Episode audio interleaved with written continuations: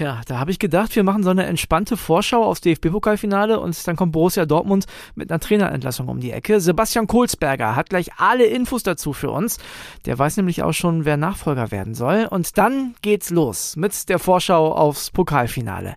Ich bin André Albers. Stammplatz. Dein täglicher Fußballstart in den Tag. Also Leute, eins vorweg, ich kann euch sagen, es gibt noch schwächere Spiele als ein Relegationsspiel zwischen Hertha und dem HSV, nämlich ein Relegationsspiel zwischen Kaiserslautern und Dynamo Dresden. Klar, ist eine Liga tiefer und da geht's auch um eine Menge. Ne? Nervosität ist da, der Druck ist hoch und das hat man gestern auch gemerkt. 0-0 am Ende am Betzenberg, tolle Stimmung muss man sagen, das war absolut erstligareif, was die Lauterer Fans da gemacht haben. Da wird die Entscheidung jetzt am Dienstag im Rückspiel fallen. Und dann habe ich gestern gedacht, ich traue meinen Augen und Ohren nicht. Borussia Dortmund hat sich von Trainer Marco Rose getrennt. Hat mich jetzt erstmal ja, mit Fragezeichen hinterlassen, aber Gott sei Dank habe ich Kollegen, die mich sofort auf Stand bringen. Sebastian Kolzberger zum Beispiel, BVB-Reporter immer ganz dicht dran und der hat jetzt alle Infos dazu. WhatsApp ab. Das Aus von Trainer Marco Rose in Dortmund kommt natürlich erstmal ein bisschen überraschend. Ähm, gestern saßen die Bosse mittags zusammen. Okay, Marco Rose war nicht dabei. Man hörte gestern Abend noch nach dem Gespräch, dass sie sich vielleicht beim U19-Finale treffen wollen. Aber ja, sie haben sich abends dann nochmal zusammengesetzt und mit Marco Rose und haben dann halt entschieden, dass es ohne ihn in die nächste Saison gehen wird. Klar ist es eine Entscheidung, womit jetzt nicht jeder gerechnet hat, aber die Fakten sind halt auch ganz deutlich.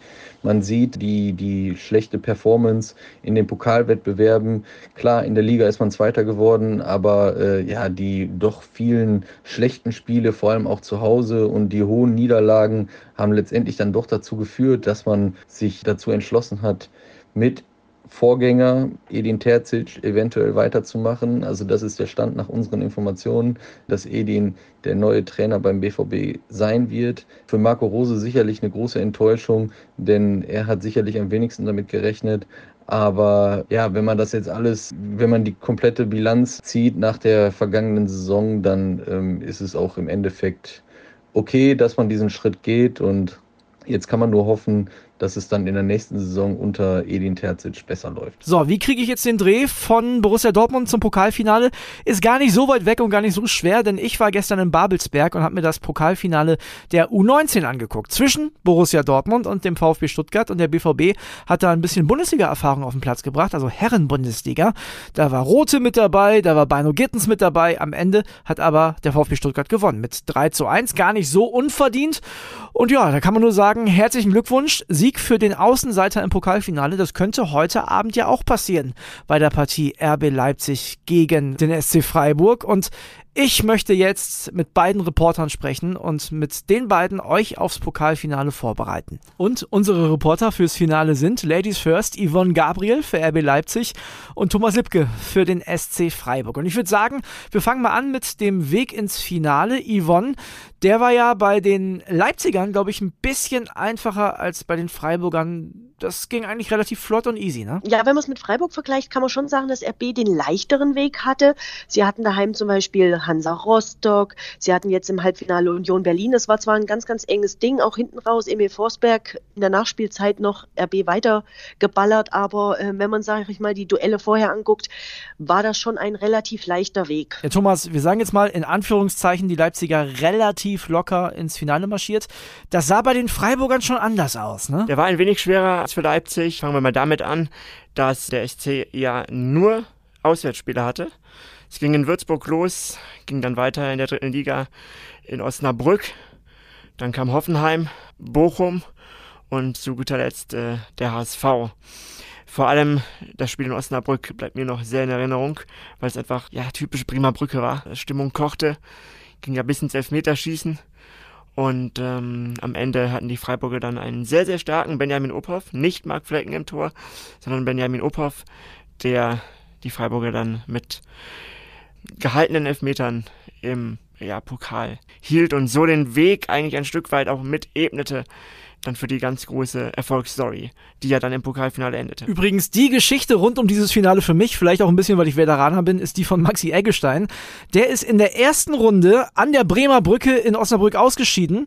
2-0 verloren hat Werder da. Und in der zweiten Runde ist er mit dem SC Freiburg an der Bremer Brücke in Osnabrück weitergekommen, hat im Elfmeterschießen sogar getroffen. Also verrückt. Maxi Eggestein, erste Runde rausgeflogen und jetzt steht er im Finale. Vielleicht kommen wir jetzt mal zu den Fanlagern. Das wird mich natürlich auch interessieren. Wie sieht's da aus? Yvonne, vielleicht machst du wieder den Anfang.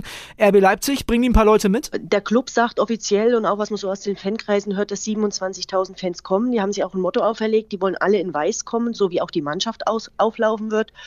Die Stimmung ist gut. Die Fans haben da Bock drauf. Das ist jetzt nicht so weit weg von Leipzig. RB hat auch relativ nochmal getrommelt. Da gab es auch für Autos so, so Aufkleber mit RB und, und Pokalshirts und, und Merchandising wurde da nochmal angekurbelt. Und ja, die wollen in einer großen Masse dahin reisen. Es gibt wohl auch vorher ein Fanfest nochmal von RB organisiert. Das ist eigentlich auch mal eine ganz nette Geschichte. Also das wird deutlich voller werden, als es in Glasgow der Fall war. Welche Stimmung sie dann tatsächlich bieten können, das muss man dann sehen. Aber sage ich mal, zumindest numerisch ist das schon eigentlich erstmal eine gute Aussage. Ja, Thomas, über 27.000 Leipziger heute in Berlin. Da muss man fairerweise sagen, Leipzig-Berlin, die Entfernung ist jetzt nicht so riesig. Wie ist denn das mit den Freiburgern? Ich meine, die haben im Halbfinale in Hamburg ja schon gezeigt, dass sie relativ reisefreudig sind. Sind da auch ähnlich viele mit am Start heute? 27.000 davon gehen auch der SC Freiburg aus, äh, dass so viele da sein werden. Äh, der ähm, eigentliche Fanblock, Freiburg steht ja in der Ostkurve, sowieso schon komplett ausverkauft. Und äh, wenn man dann nochmal den neutralen Bereich mit einbezieht, geht auch der SC Freiburg von 27.000 Fans aus. In Berlin, in Freiburg wird es auch nochmal ein großes Public Viewing geben mit Zehntausenden und zwar auf dem Messeplatz, ganz in der Nähe des äh, Europaparkstadions. Ja, Thomas, ich mache direkt mit dir weiter. Du hast gerade schon gesagt, auch in Freiburg wird's voll. Das ist schon ein ganz, ganz besonderes Spiel für den SC. Ne? Für Freiburg ähm, ist es da sowieso ein historisches Spiel.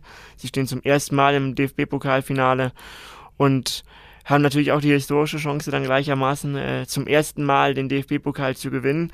Und zugleich wäre es für den SC Freiburg auch der erste große Titel überhaupt, wenn man mal die Zweitligameisterschaft von 2016 ausklammert, die ja auch Nils Petersen ausgeklammert hat äh, im Sportbild-Interview. Yvonne für RB mit Sicherheit auch ein besonderes Spiel, weil so ein Pokalfinale immer besonders ist, aber die standen schon zweimal drin und haben es zweimal nicht geschafft, haben zweimal verloren. Ja, das hängt ihnen auch immer noch ein bisschen nach, wobei sie natürlich trotzdem auch sagen, sie waren in beiden Finalen bisher chancenlos. Also gerade gegen Bayern 2019, das war absolutes Neuland für RB. Ich habe jetzt die Tara auch wieder mit vielen gesprochen. Das sind ja tatsächlich immer noch viele dabei. Josef Paulsen, Emil Forsberg, die damals schon dabei waren.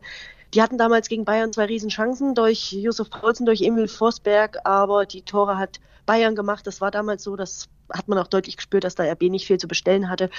Und letztes Jahr gegen Dortmund, das war sowieso so ein gebrauchtes Finale ohne Fans durch Corona und RB sagt, da ist auch nicht viel zusammengekommen. Man muss im Nachgang auch sagen, dass Trainer Jürgen Nagelsmann da, glaube ich, beurteilen zu können, auch auf die falschen Leute gesetzt hatte. Yvonne, dieses Mal soll es also klappen. Domenico Tedesco, der hat ja ordentlich Druck schon vom Kessel genommen und zwar schon vor dem Halbfinale gegen Glasgow. Hat gesagt, selbst wenn wir jetzt alle Spiele verlieren, war das eine super Saison. Glauben wir beide ihm natürlich nicht.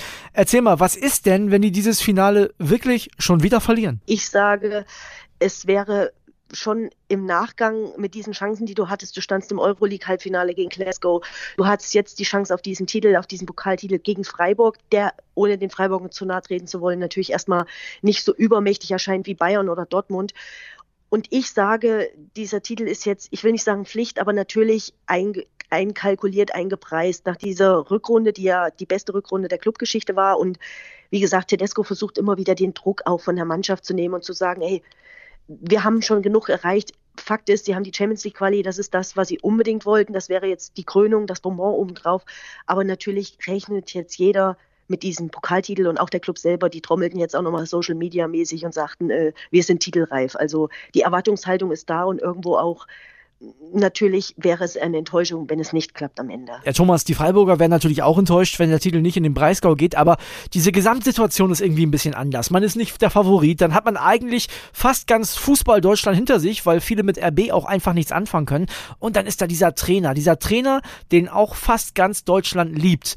Und ich glaube, den mit dem Pokal zu sehen, das würden einige richtig gut finden. Das gönnt ganz Deutschland wirklich Christian Streich. Äh, es ist eine unfassbare Vorstellung, zu sehen, wie Christian Streich diesen Pokal in die Höhe streckt. Das ist, äh, glaube ich, das wäre nochmal etwas ganz, ganz anderes. kompletter Unterschied. Ich selber kann mir das auch gerade gar nicht vorstellen. Wie sieht das aus, wenn Christian Streich, der natürlich sehr emotional in der Seitenlinie ist, der sehr ja, aufbrausend ist, aber der gerade ja bei solchen Anlässen dann eigentlich lieber im Hintergrund steht. Aber äh, zu 100 Prozent gehe ich davon aus, wenn Freiburg diesen Pokal holt, dann wird die Mannschaft ihn dazu drängen, diesen Pokal auf der großen Bühne in die Höhe zu strecken. Und das zu sehen, darauf freue ich mich jetzt schon. Ich glaube, darauf freut sich ganz Deutschland, das zu sehen, um es auch mal mit den Worten von Nils Petersen äh, zu sagen. Und für ihn wäre das die Krönung. Äh, darüber müssen wir gar nicht reden. Es wäre für ihn die Krönung einer ja, Ära, die er bis jetzt schon geprägt hat, bis hierhin. Hat er auf jeden Fall, aber das Spiel heute Abend muss natürlich auch jetzt erstmal gespielt werden und da kommen wir auch schon zum Personal. Wie sieht's denn personell bei den Freiburgern aus, Thomas? Stand jetzt, wenn sich jetzt heute Vormittag nicht noch irgendjemand verletzt, dann sollte die, sollte die Mannschaft soweit fit sein und alle Spieler auch zur Verfügung stehen. Da gab's keine Hiobsbotschaft.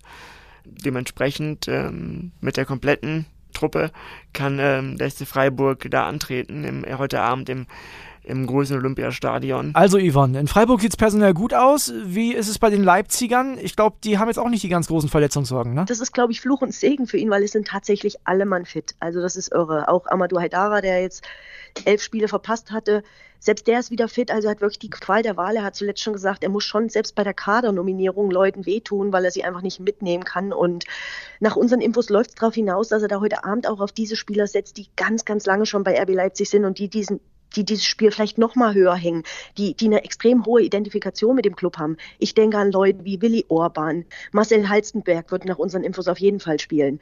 Ich denke auch an, an Emil Forsberg, der ja wirklich starke Konkurrenz hat auf dieser Zehnerposition. Also Tedesco, so sind unsere Infos, setzt auf diese altgedienten Spieler, denen das Spiel ganz, ganz viel bedeutet und die da unbedingt diesen ersten Titel, diese ganze Zeit, die sie in Leipzig schon haben, mit diesem ersten Titel krönen wollen. Ja, wer sich da krönt, das wird sich heute Abend im Stadion zeigen. Vielen Dank, Yvonne, vielen Dank, Thomas. Und wir hatten gestern eine ganz interessante Veranstaltung hier bei uns in Berlin. Und zwar Bild 100 Sport. Eine der wichtigsten Sportveranstaltungen des Jahres. Da gab es viele sehr interessante Gespräche, viele Interviews. Ihr könnt gerne mal auf bild.de schauen. Da habt ihr eine Menge Material, viel zu lesen. Und da sind super interessante Sachen passiert. Unter anderem hat Walter Straten, unser stellvertretender Sportchef, mit Leipzig-Boss Oliver Minzlaff und Freiburgs Finanzvorstand Oliver Lecke gesprochen. Da ging es um dieses Schaltheater. Die Freiburger wollten ja ihr Logo nicht freigeben und so konnte es keinen gemeinsamen Fanschall fürs Pokalfinale geben. So, und Ausschnitte aus diesen Gesprächen äh, habe ich jetzt für euch. Nun verfolgt sie Freiburg ja nicht nur sportlich, ähm, sondern es gab da auch äh, im Vorfeld des Pokalfinales einen kleinen Disput. Es ging um einen Schal.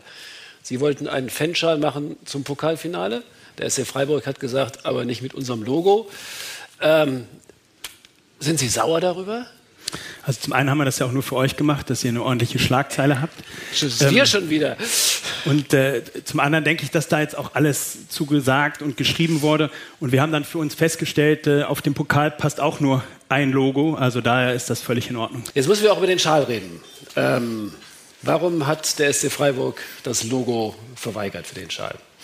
Ja, von unserer Seite ist ja jetzt in den letzten zwei Wochen doch doch und wie ich meine auch, auch, auch hinreichend kommuniziert worden. Ähm, viel mehr gibt es an sich auch nicht zu sagen. Ähm, es ist so, dass wir, das, dass wir diese Partnerschals in der Tat relativ selten machen und immer nur dann, wenn es, wenn es eben auch eine Verbindung zwischen den, den, den Clubs dann eben auch gibt und vor allem auch eine, den Wunsch bei den Fans eben ausgeprägt ist und das ist hier in dem Fall nicht der Fall und deshalb haben wir es haben nicht getan. Wir haben es auch relativ unspektakulär vor vielen Wochen schon, schon mitgeteilt. Ähm, von daher, ähm, dass es dann relativ hochgekocht ist. Ich sage ehrlicherweise, ich hätte es nicht erwartet.